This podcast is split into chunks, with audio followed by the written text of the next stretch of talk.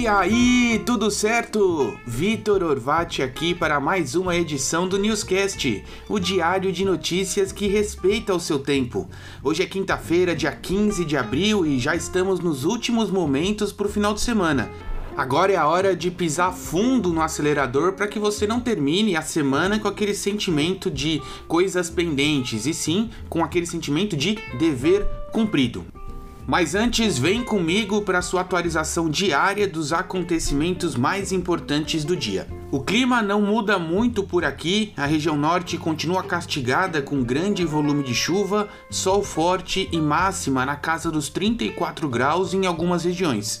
Já na região nordeste deve chover ainda mais, principalmente no litoral, com máxima de até 33 graus e mínima de 25. O sul fica sem previsão de chuva, com máxima de 25 e mínima de 18, com exceção de Porto Alegre, onde a máxima chega a 28 graus durante a tarde. O sudeste, que ainda está sob influência da frente fria, as temperaturas ficam entre 28 e 15 graus, também sem chuva. Hoje, dia 14 de abril, é o Dia Mundial da Arte e também do desenhista. A data foi decretada pela Associação Internacional da Arte em 2012 e tem o objetivo de promover a conscientização da atividade criativa no mundo. A associação escolheu essa data em homenagem ao aniversário de Leonardo da Vinci. O pintor renascentista nasceu em 15 de abril de 1452 e se destacou como desenhista, pintor e inventor. O artista foi responsável pela criação de algumas das mais famosas obras de todos os tempos, como A Última Ceia e Mona Lisa. A arte e suas produções têm sido fundamentais para nos ajudar a enfrentar os desafios da quarentena em tempo de pandemia. Que tal você aproveitar essa data para deixar a criatividade tomar conta e se expressar por meio da arte? Começando o nosso giro pelo mundo, a guerra mais longa da história americana já tem uma data para acabar 11 de setembro. Depois de meses avaliando a saída das tropas americanas do Afeganistão, o presidente dos Estados Unidos, Joe Biden, anunciou nessa quarta a retirada das tropas até o dia 11 de setembro, data em que o ataque às Torres Gêmeas em Nova York completa 20 anos. O processo de retirada das tropas começará em 1 de maio, prazo que o governo Trump havia definido como final.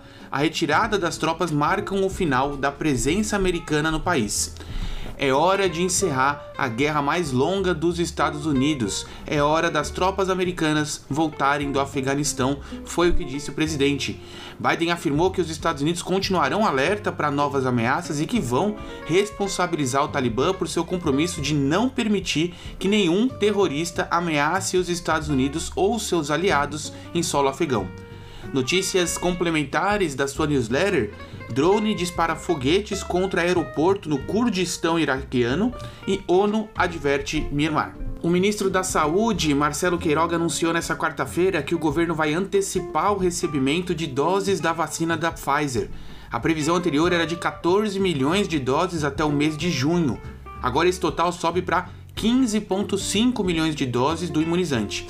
Um milhão deve chegar ao Brasil ainda esse mês. Abre aspas. Conseguimos antecipar no calendário anteriormente previsto das 100 milhões de doses, 2 milhões de doses da vacina da Pfizer que vai fortalecer nosso calendário de vacinação, foi o que disse Queiroga. O ministro também informou que foram discutidas estratégias para ampliar a oferta de insumos para o chamado kit de intubação e que o governo fará um pregão internacional para comprar mais fármacos que fazem parte do pacote. Ao lado de Queiroga, o presidente do Senado, Rodrigo Pacheco, afirmou que o projeto de lei que permite a aquisição de vacinas pela iniciativa privada já foi aprovado na Câmara e agora está em discussão pelo Colégio de Líderes da Câmara Municipal de São Paulo.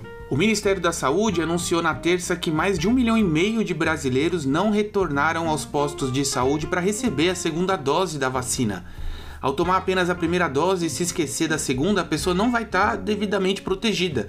Isso porque, com exceção da vacina da Johnson Johnson, todas necessitam de duas doses para ter uma taxa de proteção aceitável. Lembrando que a primeira e a segunda dose devem sempre ser do mesmo fabricante, nunca se deve misturar os produtos. O outro ponto é a falsa sensação de segurança ao tomar a primeira dose. Mesmo após a vacinação, o recomendado é que se mantenham os cuidados, como usar máscara, manter o distanciamento, lavar as mãos e cuidar da circulação e do ar. O Brasil registra 3.462 mortes nas últimas 24 horas e o total já passa de 362 mil. Ontem foram registrados novos 75.998 casos e o total já passa de 13 milhões 677 mil. Notícias complementares da newsletter: América do Sul é a região que mais registra mortes por Covid-19 e mais de 40 milhões de doses já foram entregues pelo Instituto Butantan.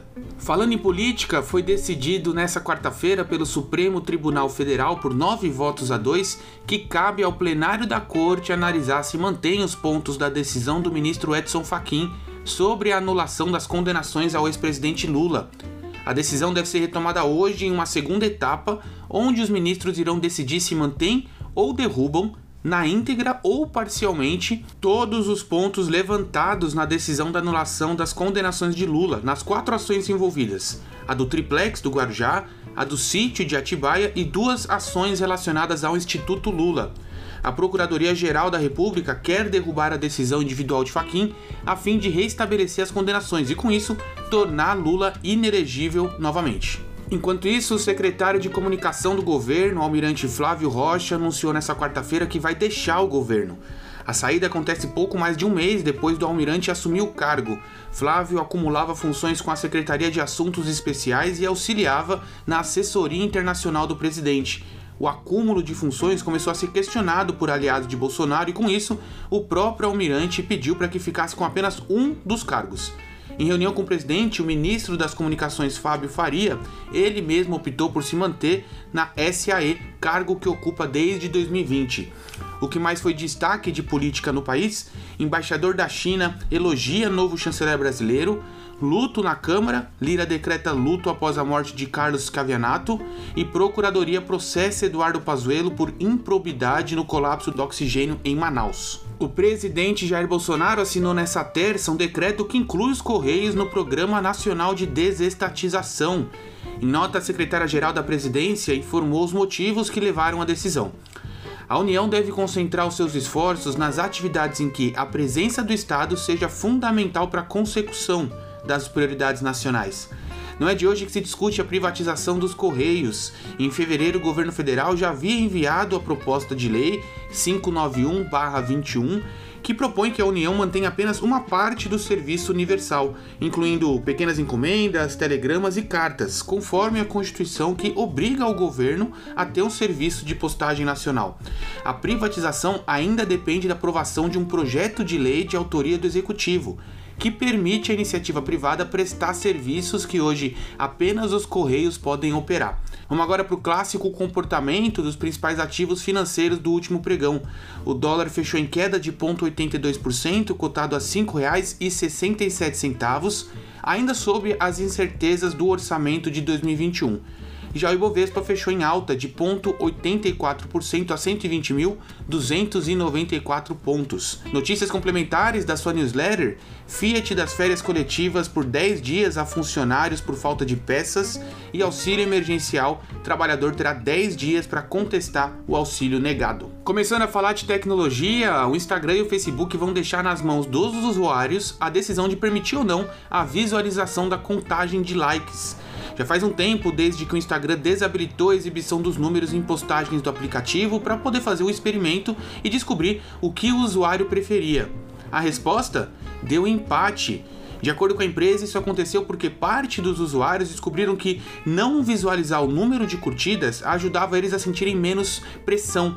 Mas por outro lado, outras pessoas queriam continuar a ver a contagem para poder identificar tendências e conteúdos mais populares. E nos últimos dias, um vídeo postado no Twitter tem impressionado e intrigado muita gente. O clipe de apenas 18 segundos foi postado pelo documentarista Jeremy Corbell e capta, através de um equipamento de visão noturna, alguns objetos triangulares pairando sob o convés de um navio da Marinha Americana. Nessa terça, o Pentágono confirmou a autenticidade do vídeo. A porta-voz do Departamento de Defesa dos Estados Unidos, Sou Gu afirmou que o vídeo foi gravado em julho de 2019 por oficiais do navio USS Russell, na costa sul da Califórnia, onde objetos se comportam como pirâmides voadoras.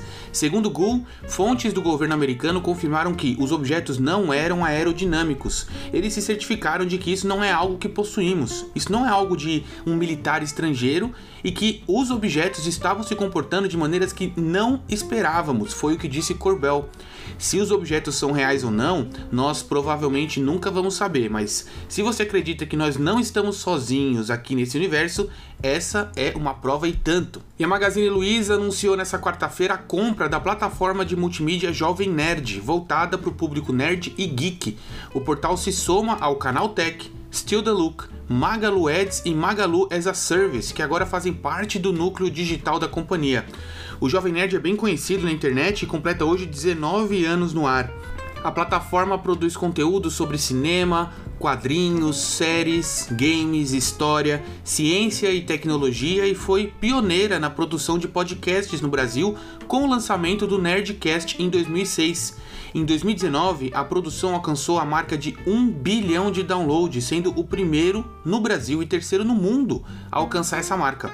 Com a chegada de mais essa plataforma, os clientes do Magalu vão ter informação, entretenimento e também vão poder ser auxiliados na decisão de compra. Muito em breve, o conteúdo do canal vai ser integrado ao super aplicativo da Magalu, com o objetivo de ampliar o alcance e aumentar o tempo de uso e recorrência do aplicativo. É, a Amazon brasileira tá com tudo. O canal do Jovem Nerd anunciou a venda em um vídeo no canal do YouTube e você pode assistir ele clicando no link da sua newsletter. E o conteúdo do Nômade Intelectual de hoje fala sobre o efeito dominó. E eu não tô falando aqui do jogo dominó não, tá? Eu tô falando do comportamento sequencial que pode ser desencadeado com uma única ação. Imagina o poder disso, gerar uma sequência de transformações apenas com uma ação? Porque é isso que acontece no efeito dominó e lá na sua newsletter tem um link de como é que você pode usufruir desse comportamento. E chegando na nossa última sessão do horóscopo, para os librianos o dia é bom para aproveitar um clima cheio de boas energias, vitalidade e motivação. O amor também está em alta e um novo romance pode surgir, hein? Nos próximos dias, a energia dos escorpianos vai estar tá todo vapor, a disposição física e mental vão ajudar a ter dias mais produtivos no trabalho, trazendo um bom momento para buscar um novo emprego. Já os sagitarianos estão com tudo. O dia será ótimo para assuntos financeiros, de trabalho e também na relação com os amigos, mas atenção, hein? É hora de administrar melhor os seus compromissos financeiros. E por hoje é isso. Chegamos ao fim de mais um episódio do Newscast preparado com muito carinho para que você comece seu dia melhor com a gente do que sem a gente. Afinal, Todo mundo gosta de quem está sempre bem informado. Se você viu o valor nesse conteúdo e entende que ele pode ajudar outras pessoas, manda ele para o seu amigo, para o seu familiar, para as pessoas que você conhece, porque eu tenho certeza que eles vão ficar muito gratos com a sua indicação e a gente também vai agradecer bastante toda essa ajuda. A gente se vê no episódio de amanhã. Até mais!